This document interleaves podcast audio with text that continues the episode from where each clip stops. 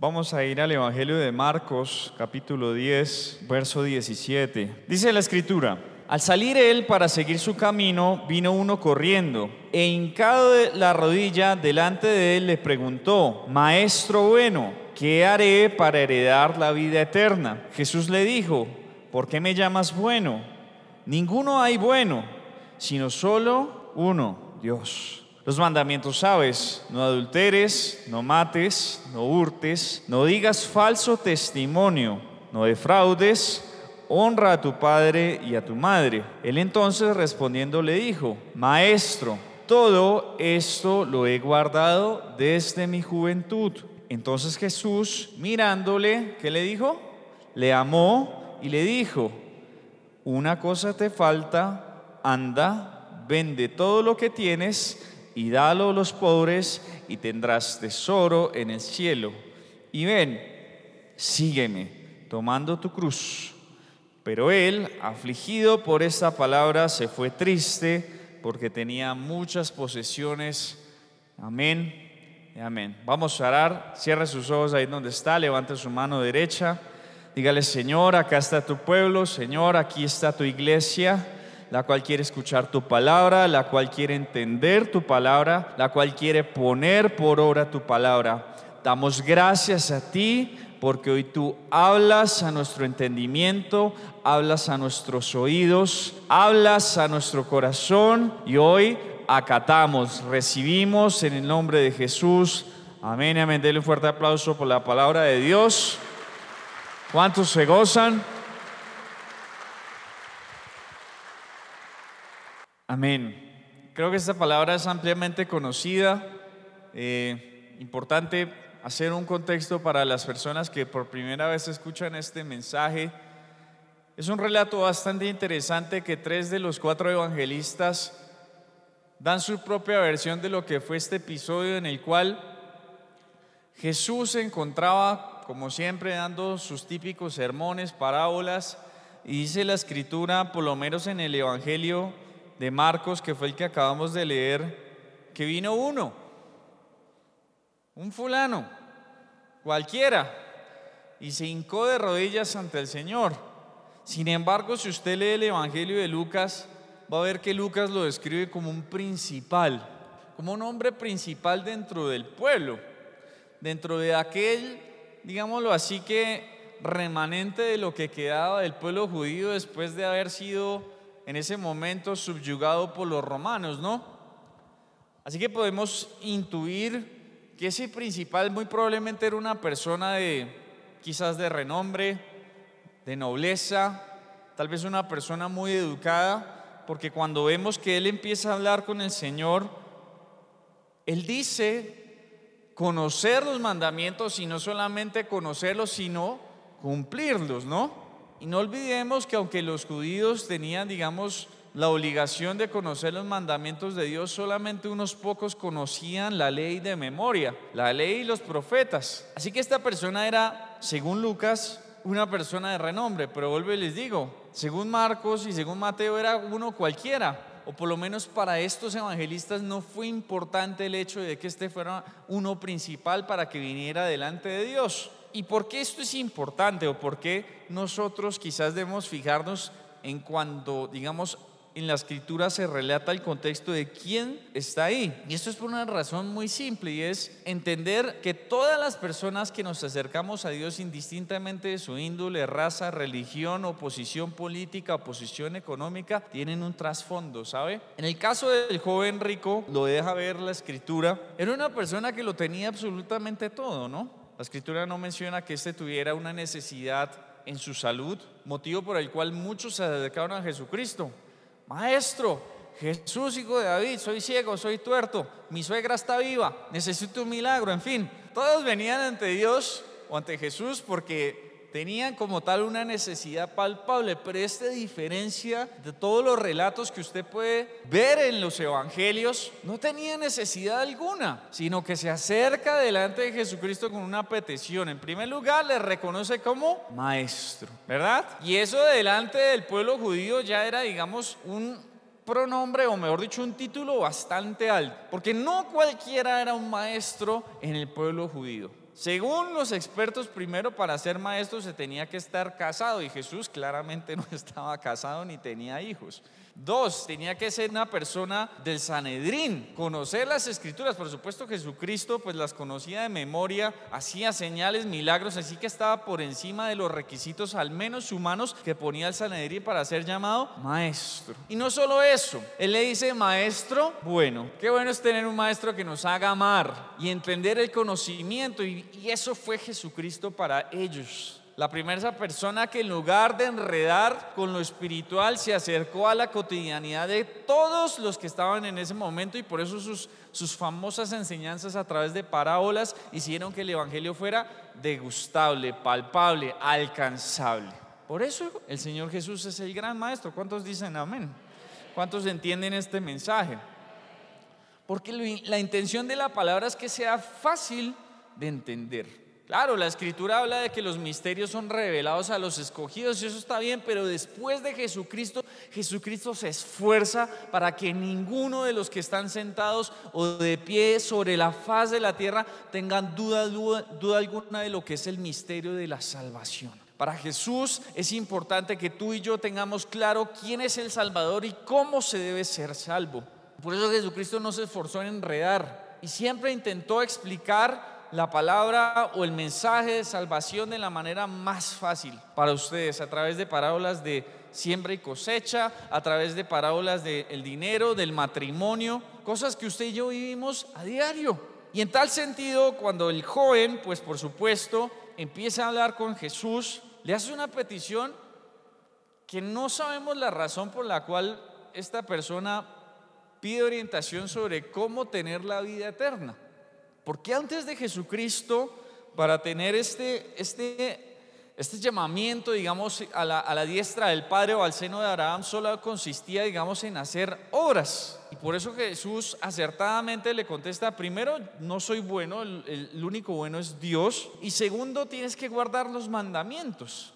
No hay otra forma de ser acepto delante de Dios sino por medio de la ley de seguir y de guardar los mandamientos. Ahora, ¿cuántos de los que están acá guardan los mandamientos de Dios? Qué difícil es guardar la ley de Dios, ¿saben? Qué difícil es no mentir, qué difícil es no codiciar lo que tiene el vecino, la chaqueta del vecino, y si vio la camioneta que compró el vecino, si ve la mujer que, que, tiene el vecino, está buenísima, es 20 años más joven que él, pero está buenísima. Si ve los hijos que tiene el vecino, ah, es que esos sí estudian en un colegio trilingüe, el mío estudia en un colegio público. Qué difícil es no codiciar. Siempre los pensamientos del hombre están codiciando lo que tiene el otro. Y como dice mi jefe, por lo general el hombre tiene una capacidad de ver el jardín del vecino más verde. Usted puede tener los mejores frutos, pero usted siempre va a ver que el del vecino son mejores. Y no lo son, pero usted dentro de su corazón codicioso los va a ver así. Ese es uno de los mandamientos. No codiciarás la mujer de tu prójimo, la yunta de tu prójimo, la suegra de tu prójimo, la cuñada de tu prójimo, nada, no se puede codiciar nada. ¿Qué decir de los que hurtan? ¿Cuánto tiempo le hurtamos a nuestras empresas, a Dios? Muchos dicen que honran a sus padres, los honran, los honramos. Así que, por supuesto, pues me impresiona más que Jesucristo en lugar de confrontarlo, porque muchos les gusta ver esta... Yo siempre he dicho que la escritura tiene muchas formas de interpretarlo y eso va a depender de cómo uno lea la palabra. A los beligerantes les gusta ver y el Señor lo confrontó y lo mandó para el infierno porque era un inmundo y no sé qué, en fin. Pero cuando yo veo el versículo 21, yo quiero que vaya el versículo 21 y vea que siempre detrás de Jesús va a haber amor. Dice el verso 21, entonces Jesús mirándole le amó. Dígale el que está al lado, Jesús te ama y por eso estás acá. Le amó. Jesús puede haberle dicho, mentiroso. Si yo el otro día lo vi que estaba mirando a no sé quién y además usted habla mal del otro y además usted no le paga lo justo a sus empleados y bla, bla, bla, bla, bla. No se puso a debatir con él si él estaba guardando los mandamientos o no. Dice la escritura en el libro de los Proverbios capítulo 3 verso 12 que el Señor corrige al que ama como lo hace el Padre con su Hijo amado. El Señor nos ama y por eso nos corrige, pero para eso no necesariamente nos tiene que dar juguete, sino que sencillamente con amor nos instruye y nos abre el entendimiento. Y en ese momento, lo que para el joven rico lo era tener las posesiones, guardar los mandamientos según él mismo. ¿Quién de nosotros, seguramente ninguno de nosotros puede decir si sí o si no, tal vez sí los guardaba? Pero el Señor le dijo algo, una cosa te falta, una cosa te falta. Si usted quiere leer bien la Biblia, usted tiene que ver la Biblia como un espejo. El joven rico es usted. El joven rico soy yo. Somos esa persona que vamos delante de Dios, puede ser un fulano, puede ser un principal, puede ser un paralítico, un inválido, puede ser un ciego, un sordo. Ese es usted. Y ese usted o ese uno, ese fulano va a tener un encuentro con Cristo. Y a eso fue el joven rico, a tener un encuentro con él, porque ¿cómo más se lo iba a encontrar? ¿Por teléfono? No había. Se hincó, maestro quiero tener un encuentro contigo. Se le atravesó, probablemente Jesús iba caminando, probablemente Jesús estaba sentado en un monte. El punto es que la Biblia relata que esta persona se esfuerza para ir delante de Cristo, cosa que usted y yo podemos hacer o podemos no hacer, no lo sé. ¿Tiene usted a menudo encuentros con Él? El tema es que el joven rico se encuentra con Jesucristo y acá hay una perla que muy pocos de nosotros estudiamos y es que a veces encontrarnos con Jesucristo no nos gusta. No nos gusta. Uno piensa, bueno, yo me voy a encontrar con Jesucristo para que Él me levante los ánimos, me dé promesas, me va a decir que yo voy a ser cabeza y no cola, que, mejor dicho, riqueza, sanidad, milagros van a estar sobre mí, en fin. Y yo creo que en medio de todas las cosas que había visto el joven rico que había hecho Jesús por otras personas, él también pensaba que iba a recibir algo adicional, porque una persona que, insisto, lo tenía todo. Pero la respuesta que le da Jesús aflige su ser. Y mire, cuando yo leo esto, me pongo a pensar, hay momentos en los que yo he ido delante de Dios y he conversado con Él y el resultado no me ha gustado. Y no me ha gustado porque he salido aburrido confrontado, afligido, porque el Señor me está pidiendo algo que yo no quiero entregar. ¿Le ha pasado? Nos ha pasado. El tema es que para el joven rico el precio era muy alto, porque es que el Señor le estaba pidiendo que renunciara al trabajo de tal vez toda su vida, que renunciara a sus posesiones, que siempre hemos dicho, y de hecho lo dice la escritura, el que es fiel en lo poco, lo será sobre lo mucho. Es así de simple. Si tú das cuando ganas poco, vas a dar cuando ganes mucho. No funciona que cuando tú tienes mucho, entonces das más. Eso no es verdad. Todos los que más o menos hemos tenido unos dos pesitos de más en la vida, sabemos lo difícil que es después dar. Es como, uy, Dios mío, ese diezmo está como muy grande. Esa ofrenda como que no.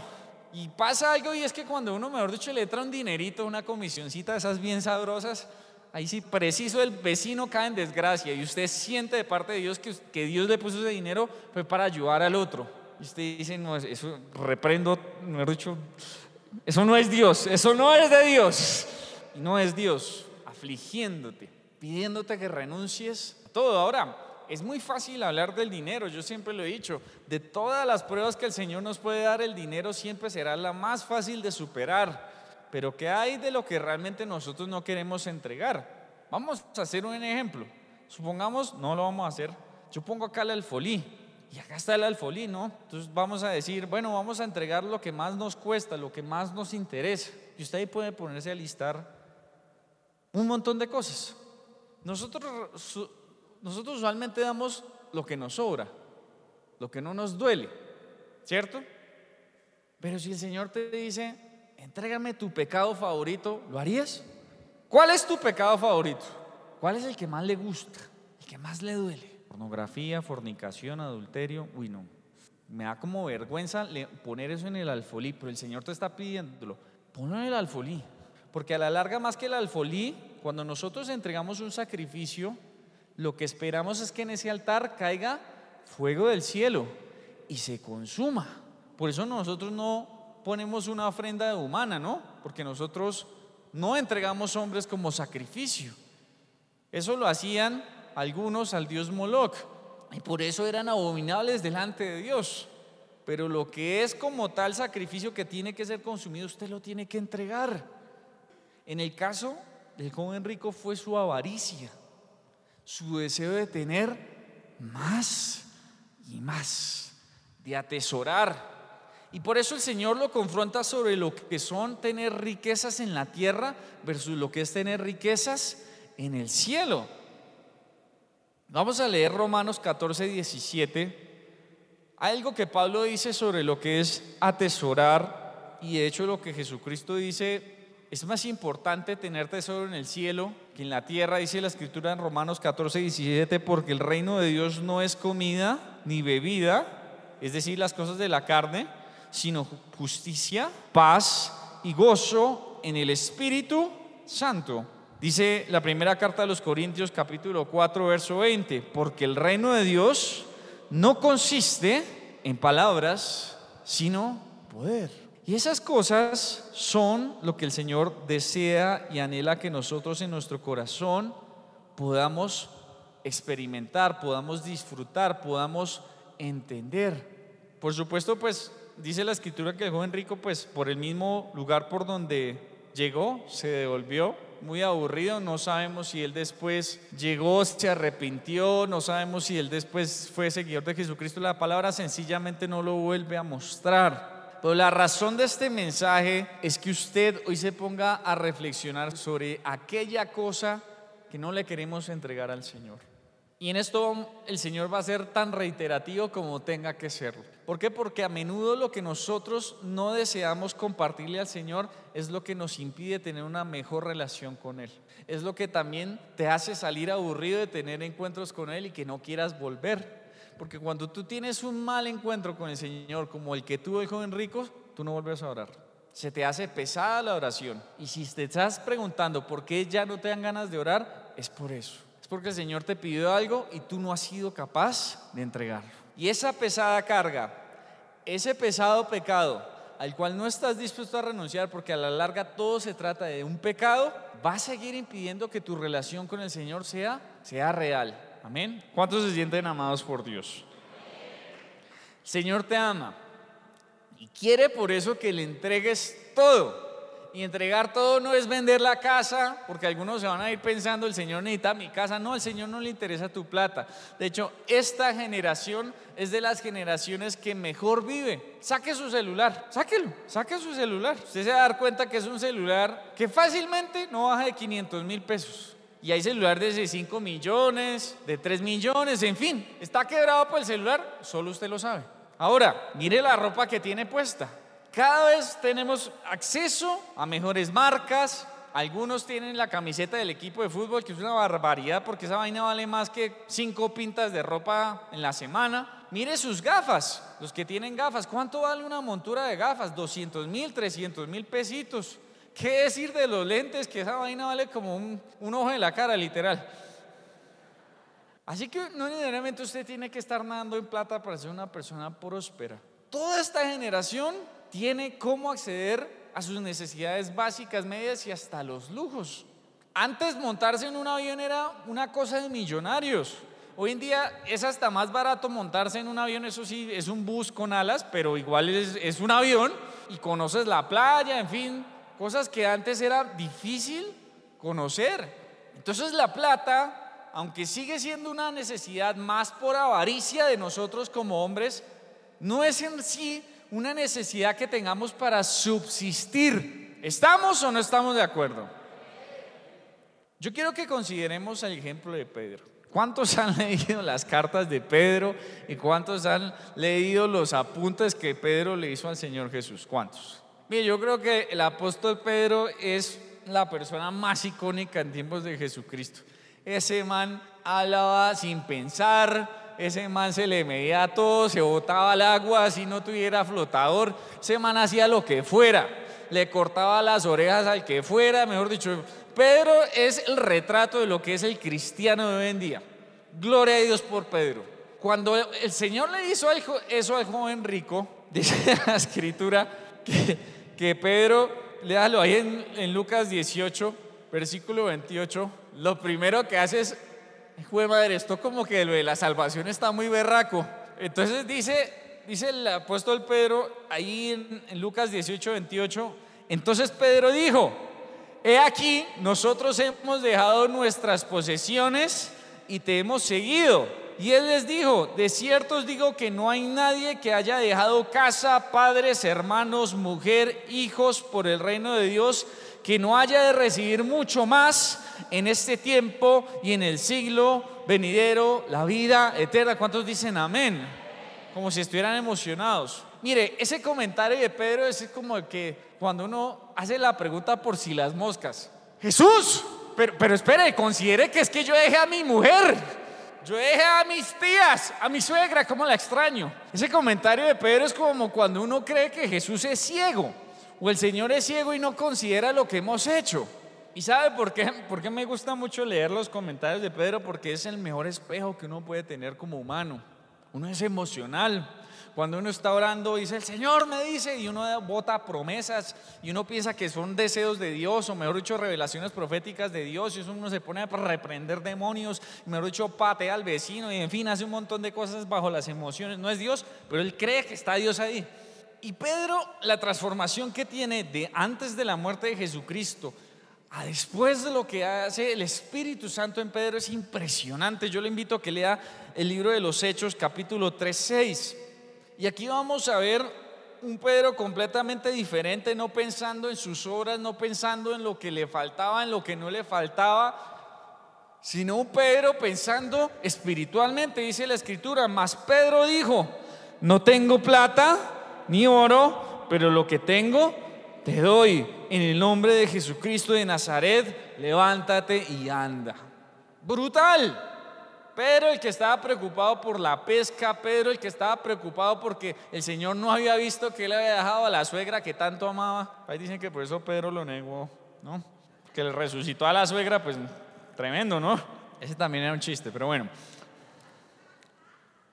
Pedro, una persona que ya no piensa en lo carnal, sino en lo espiritual. Cuando viene un paralítico, una persona enferma, nosotros, por lo general, pensamos en lo que podemos hacer desde la carne, pero pocas veces de lo, de lo que podemos hacer desde lo espiritual. Y esta historia es bastante famosa porque pues viene un paralítico y pues obviamente él no quería sanidad, él quería era plata. ¿Cuándo he visto que un mendigo diga, ay, venga, ayúdeme a salir de esto? ¿no? Los mendigos siempre quieren es dinero. Por supuesto, Pedro a la, a la raíz lanza la palabra, este sale caminando, dice que el tipo se puso a saltar cualquiera diría que el man era, no sé, un mentiroso, un farsante. El caso es que la escritura lo menciona como un milagro. Y en tal sentido vemos que Pedro finalmente entregó lo que tenía que entregar para ser un varón conforme a lo que era el propósito que Dios deseaba para él, como apóstol, como referente para los demás. No olvidemos que el apóstol Pedro es el primero que se le anima a dar un sermón en el que dice la escritura que más de tres mil personas se convirtieron a Dios, a Jesús. La primera conversión masiva post resurrección de Jesucristo. Tremendo. Y yo sé, yo los veo a ustedes ahí sentados como, ah, pues sí. ¿Cuántas veces hemos leído eso? Yo le pregunto, ¿a cuántos almas usted puede decir que son suyas? ¿Cuántos usted le ha predicado al Señor y se han convertido gracias a su mensaje? Hay todos miran al piso porque saben que no le han predicado a ninguno. Entonces la cuestión es esta. Nosotros como cristianos o como seguidores de Cristo para quitar la religión en medio, tenemos que ponernos en la brecha y saber que realmente la vida delante de Jesucristo consiste en más que los milagros y que consiste más en mis posesiones y mis deseos y mis anhelos. Hay un deber que nosotros estamos esquivando y esa cosa es la que te va a impedir ver a Jesucristo cara a cara. Esa cosa a la cual tú y yo no queremos renunciar se va a interponer y Dios quiera y no permita que sea así. Si llega el día en el que el Señor nos llame a tener un encuentro real y definitivo, esa cosa ya la hayamos entregado y ya la hayamos renunciado. De lo contrario, las consecuencias van a ser más que negativas, nefastas. Cada día que tú vives es un regalo de Dios. Es una muestra de misericordia y es una muestra de su paciencia para que tú entregues, para que tú renuncies. Relaciones en yugo desigual, adulterio, fornicación, mentiras, hurto, papás abandonados, hijos abandonados. Todo lo que tú estés en este momento reservándote para ti por una supuesta vergüenza es lo que hoy tienes que traer al altar. Dice la carta a los Efesios capítulo 3 versículo 14. Efesios capítulo 3, versículo 14. Por esta causa doblo mis rodillas ante el Padre de nuestro Señor Jesucristo, de quien toma nombre toda familia en los cielos y en la tierra, para que os dé conforme a las riquezas de su gloria, el ser fortalecidos por el poder en el, nombre, en el hombre interior por su espíritu, para que habite Cristo por la fe en? En vuestros corazones, a fin de que arraigados y cimentados en amor, seáis plenamente capaces de comprender con todos los santos cuál sea la anchura, la longitud, la profundidad, la altura y de conocer el amor de Cristo que excede todo conocimiento para que seáis llenos de la plenitud del Espíritu Santo de Dios. ¿Cuántos reciben esto? ¿Cuántos lo creen? El apóstol Pablo doblando rodillas por todo esto. Mire, cuando usted está delante del Señor, lo más natural es que usted se hinque, se arrodille, porque usted no está hablando con alguien semejante. El Señor es mayor a usted. Por eso usted no le puede hablar de frente a frente. Tiene que arrodillar. Cuando usted se arrodilla, lo primero que le está diciendo al Señor es reconocer que Él es un ser superior. Por esto el Señor amó al joven rico. Recuérdelo, el Señor le amó. El amor, dice la escritura, que echa fuera todo temor, es el mismo y es la razón por la cual Jesucristo fue entregado en un madero. Juan 3:16, ¿no? Por tanto, amó Dios tanto al mundo que entregó a su Hijo unigénito, ¿verdad? Pero el Señor no nos amó gracias a que Jesucristo se entregó. Primero, nos amó. Si no nos amara, no habría Jesucristo. ¿Estamos o no estamos de acuerdo? Entonces la conversación parte de que el Señor nos ama y nos va a seguir amando. ¿Ustedes se gozan? Porque los veo con una cara de aburridos de, Dios mío, yo no quiero entregar la pornografía, no quiero entregar, en fin. Nos ama. Así que el mensaje y la conclusión que usted tiene que llevarse de esto es, hoy Dios quiere que nosotros hagamos a un lado todo lo que nosotros consideremos por riqueza. Mire, yo no lo sé, tampoco estoy muy interesado en saberlo porque cuando uno se pone a escuchar las historias de las personas, uno sale traumado, se lo digo. De verdad hay personas que viven situaciones tan difíciles que uno dice, Padre, yo estoy muy bien, estoy muy bien, dame pasito, porque hay gente que de verdad le ha tocado difícil. Pero hoy Dios lo invita a que no se aferre a sus dificultades. Yo quiero ponerle en consideración la vida de Jefté. ¿Cuántos han escuchado a Jefté alguna vez? Nombre bien colombiano, ¿no?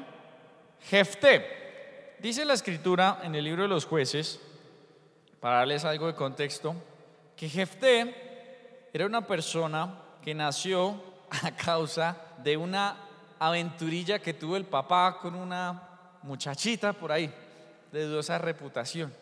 Su papá se llamaba Galaad y el caso es que, bueno, como causa de esa aventurilla que tuvo el papá, de ese descache, de esa canita al aire que se quiso dar el papá, pues nació Jefté. Relata la escritura que tiempo después de que nace Jefté, su papá Galaad se une a su esposa legítima y ésta le da dos hijos. Así que Jefté se convierte en el mayor de tres, con el problema de que el man, en lugar de ser un hijo legítimo dentro de una casa matrimonial, era el medio hermano, hijo de una ramera. Cuando crecen los hijos, por supuesto, dicen, no, no, no, este man no puede estar en medio de nosotros, ¿qué le va a quitar la herencia a, a nosotros que somos hijos de la casa? Y además, por respeto a nuestra mamá, vamos a echar a Jefté de la casa. Y menciona la escritura que estos no le permiten tener heredad junto con ellos y lo destierran. Eso sí, la escritura no dice nada de Galaad porque yo creo que Galaad tenía una mujer colombiana. El man no chistó, el man simplemente hizo caso, lo que diga mi mujer, eso está bien. No importa que el chinito sea hijo mío, si mi mujer quiere que esté fuera, fuera va a estar. ¿Cuántos dicen amén? Así que Jefté dice la escritura que se va a la tierra de Top, una tierra cualquiera, como quien se va a Soacha, como quien se va, no sé, a Chingaza, el Cocuy, no sé, donde quiera. Dice la escritura que él habitó con hombres ociosos. ¿Qué es un hombre ocioso? Las mamás tienen un palito para encontrar esas malas influencias, ¿no? Por lo menos a mí mi mamá me decía, no me gustan esos muchachitos con los que usted está. Y con ese de la esquina, menos mi hijo, con ese no se meta.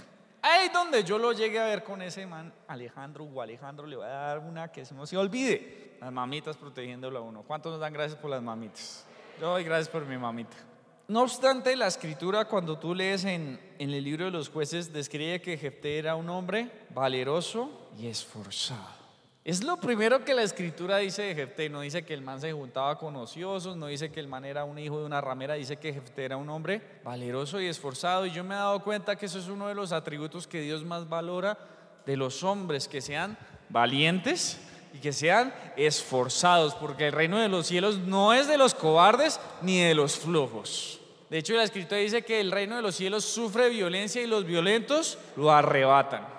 Así que el reino de los cielos seguramente va a tener gente de un alto perfil como el de David, el rey, como el de Moisés, quizás el primer gran profeta, como Isaías, y todos los nombres que usted quiera tener. Tal vez su mamá, que es valerosa, esforzada, que no le tiene miedo ni a los gamines de la calle, no le tiene miedo a Satanás, que le va a tener miedo a los gamines. Y eso es lo que Dios quiere, un pueblo valiente, esforzado, pueblo que no le tenga miedo a medírsele a las circunstancias. Un pueblo que si el Señor manda hacer algo, el pueblo sea obediente y lo haga. Más allá de los comentarios, de los peros, de lo que usted quiera ponerse en su mente y en su corazón. Ese era Jefté.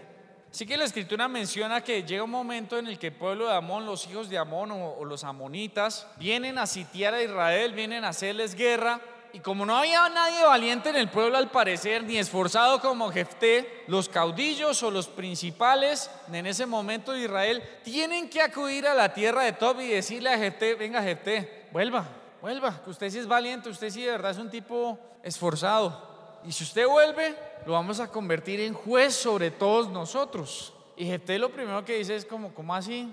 ¿Ustedes luego no me echaron que por ser hijo de una ramera? Luego mi madrastra no dijo que yo no era digno de estar entre ustedes. Ay, sí, pero por esta misma razón venimos delante de usted. Como que la embarramos. Entonces le dice la escritura que lo logran persuadir, lo ponen como juez sobre Israel y gracias a lo que el Espíritu pone sobre Jefté, pueden sobre los amonitas. Pero Jefté tuvo que hacer algo y fue entregar su bastardía. Jefte puede decir, ¿sabe qué? Fríguense, de malas. Yo me quedo como bastardo, yo no necesito estar en medio de guerras, ustedes defiéndanse como puedan. Y el propósito de Jefte en ese momento no se hubiera cumplido. Pero como él decidió entregar su bastardía, perdonar a esa madrastra, a ese papá, a sus hermanos, el Señor lo puso sobre un lugar de honor porque eso es lo que hace el Señor, coge a los bastardos, a los menospreciados, a los que el hombre del status quo dice son inmundos, son tontos, son menospreciados y yo los pongo sobre lugares de honor. Los pongo como cabeza y no como cola. Y si usted quiere eso, hoy usted tiene que renunciar a todo ello. Rencor, no barre rencor, no se amargue la vida. Deje que el Señor lo ponga donde lo tiene que poner. Ahora algo importante, cuando Jefté, y esto es digamos algún paréntesis ahí como para que muchos se les revele cosas. Jefté en medio de su algarabía y de su contentamiento por lo que ha pasado le hace una promesa al Señor. Entonces dice, Señor, si me das en tu mano a los amonitas, el primero que encuentre en mi casa te lo entregaré en sacrificio tal esas promesas de Jefté? O sea, no podía, no sé, entregarle el iPad, no sé, el televisor, el Xbox, qué sé yo, la suegra, algo como más concreto. El primero que encuentre en mi casa lo ofreceré en sacrificio. Y el tipo va entrando a su casa y ve que por las puertas sale danzando la hija. Ella toda contenta, gozosa porque habían derrotado a los amonitas. Por supuesto, muchos pensaron que Jefté mató a la hija. Y hasta el día de hoy hay tal ignorancia en medio de los cristianos que no leen la Biblia dicen, no, sí, Jefté mató a la hija. Tremendo lo que le tocó hacer porque le tenía que cumplir la promesa al Señor. Yo le quiero decir algo. Primero, el Señor nunca aceptaría una ofrenda de esas. ¿Cuántos dan gracias a Dios porque tenemos un Dios cuerdo? Y segundo, la escritura no dice eso. La escritura dice que pues la hija tuvo que llorar su virginidad y en sí lo, que entregó fue su virginidad, es decir, ella nunca conoció a varón y eso es lo que dice la escritura. Por eso lloró su virginidad como dos meses, porque sabía que ya no le iba a pasar bueno y que no iba a tener hijos. Yo también había llorado mi virginidad como unos 10 años. Eso le pasó a Jefté por acelerado. Tal vez él quería tener nietos, porque dice la escritura que era su única hija. Y no pudo tener nietos. No pudo tener ascendencia después de ella. Porque él dice que le pesó, él dice que oh, has venido a ser causa de desgracia para mí. ¿Por qué saliste por esa puerta? Porque nadie lo estaba mandando a hacer promesas que el Señor no le estaba pidiendo. Usted y yo somos ese tipo de cosas. Yo escuchaba ahorita a Liliana que decía que creo que es algo que muchos hacemos. De hecho, el primero en, en hacer eso fue fue Jacob. Cuando Jacob le dice, Señor, si tú me dieras y mejor dicho, y me prosperaras, yo el 10% de lo que todo lo que tenga te lo daré, ¿no? Es uno como que condiciona a Dios. Si tú haces que me vaya bien, yo te voy a dar. Como que uno piensa que puede comprar a Dios. Uno piensa que puede dar algo que intercambie el favor de Dios y no existe nada, hermano. Así que sea cuidadoso con las promesas y los dichos que usted levanta a Dios, porque a veces la emoción es como, Señor, y yo voy a dejar el trago, y yo, mejor dicho, voy a ofrecer a mi suegra y a la suegra de mi suegra en sacrificio, y mejor dicho, aplastaré, en fin. Y uno se llena de emociones y de tantas promesas que el Señor después te las cobra y llegas a estar atado de tus propios dichos. Ahora, yo tengo una excelente relación con mi suegra, pero yo no sé usted.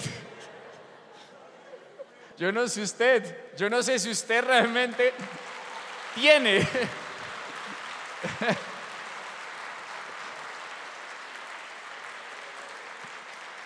Amén.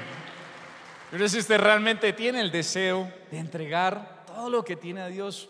Yo ahora sí le voy a pedir que se ponga en pie. ¿Cuántos se gozan en Dios? El Señor quiere hoy posicionar su evangelio, sus, sus riquezas en ti.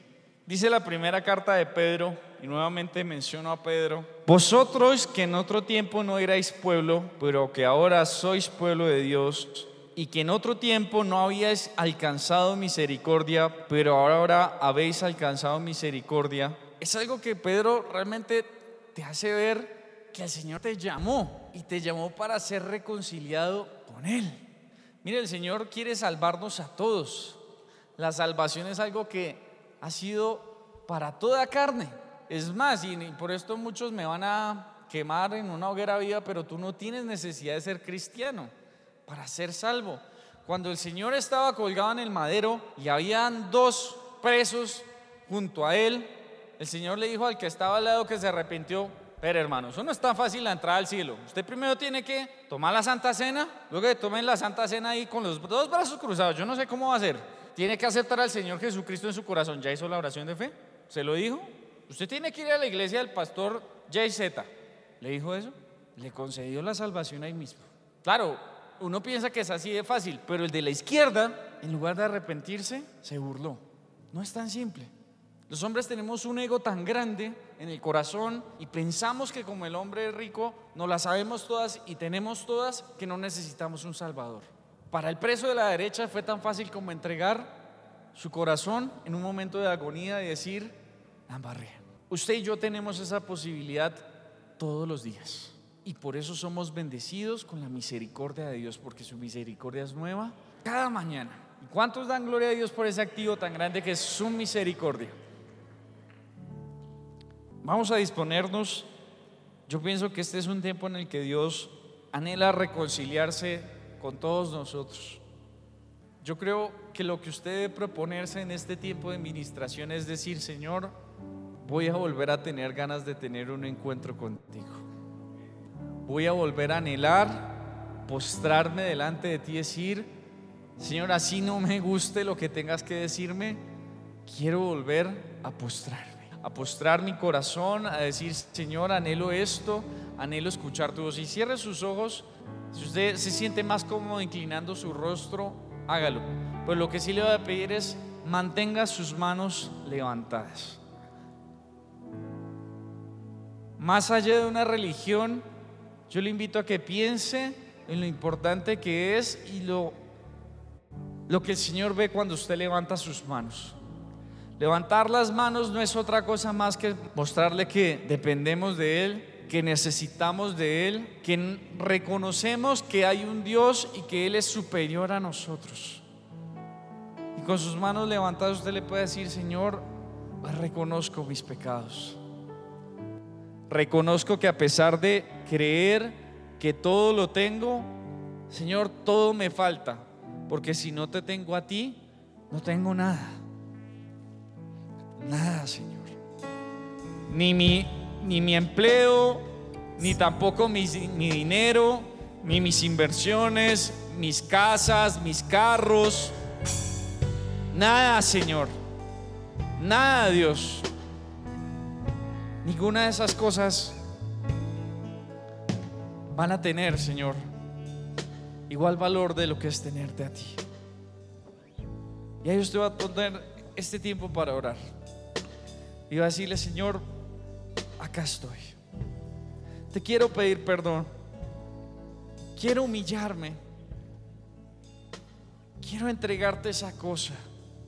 Quiero entregarte esa vanidad, esa vanagloria. Dígale ahí con su voz, Señor, yo te quiero entregar mi amor hacia la inmoralidad sexual, la codicia, la mentira, el temor, el orgullo. Quiero entregarte también, Señor, esa autopercepción de creer o pensar de que yo soy autosuficiente, pues no lo soy, Dios. Dependo de ti.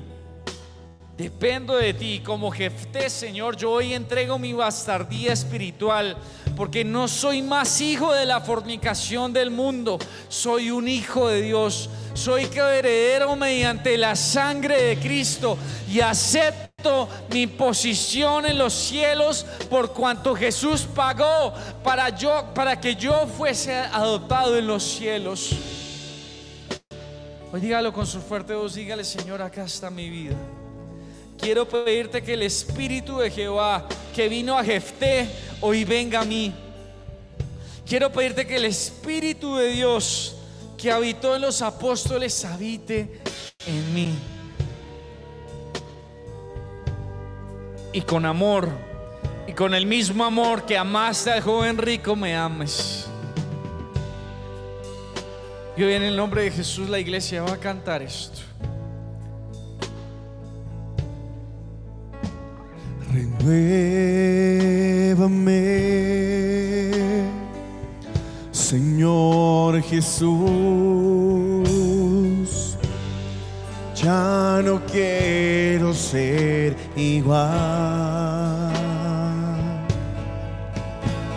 Renuévame, Señor Jesús.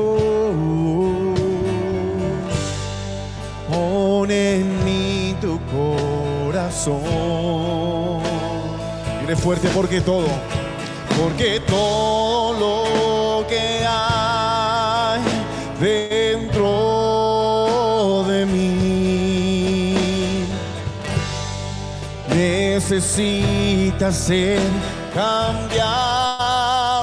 Señor, porque todo lo que hay dentro de mi corazón necesita, necesita más de ti. Dígale de nuevo, porque todo, levanta tu voz, iglesia, porque todo lo que hay dentro de mí Necesita, dígalo iglesia. necesitas ser cambiado, Señor. Hoy Porque derrame su todo, corazón y dígalo. porque todo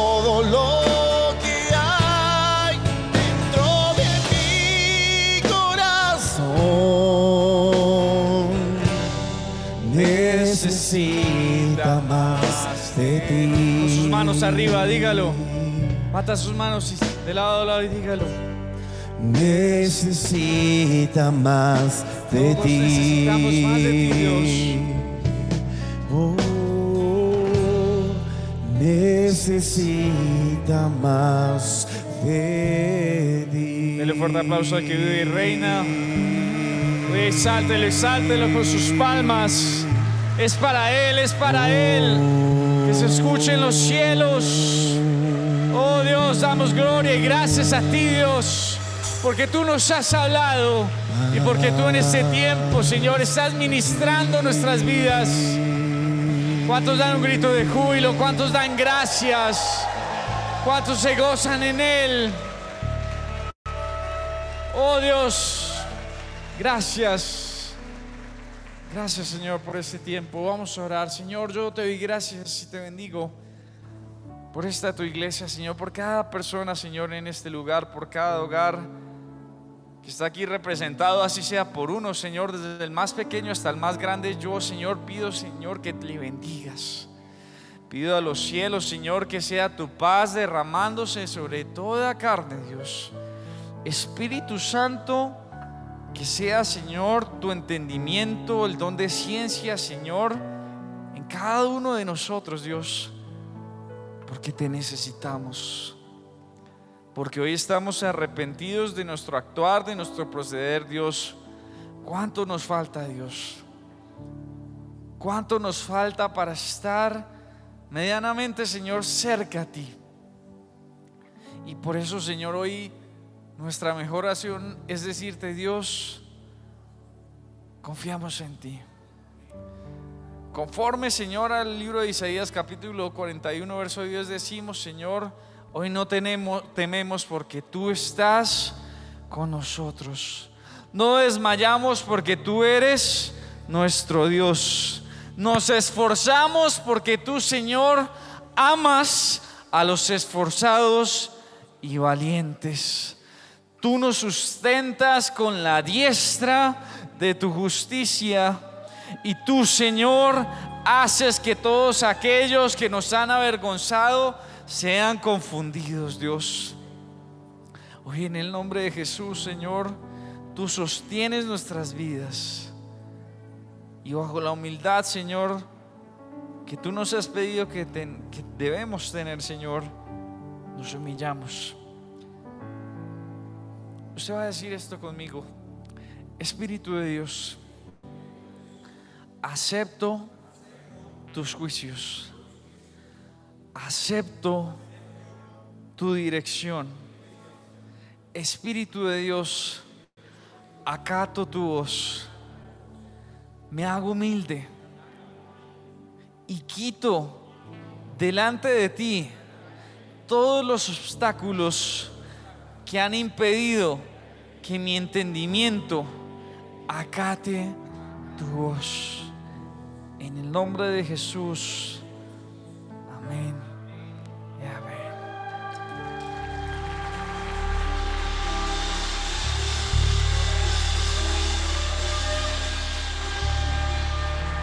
Amén.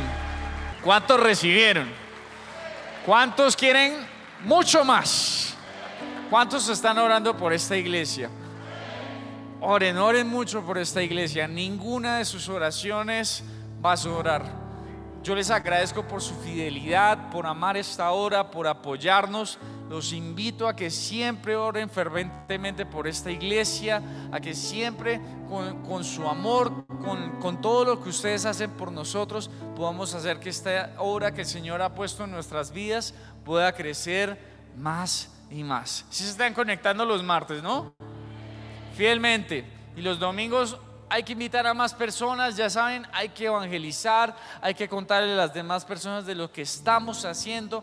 Ayúdenos apoyándonos en las redes sociales. Ustedes no tienen excusas, son una generación joven. Y los que no son jóvenes tienen celular, entonces no se hagan los de las gafas. Síganos en las redes sociales, ustedes saben, la gente nos va a conocer es a través de las redes sociales y a través de su voz. Así que les pido que nos pongamos las pilas, saquemos adelante y gracias nuevamente. Dios los bendiga. Les amo en el amor de Cristo y vayan en bendición. Que estén muy bien. Hasta en ocho días.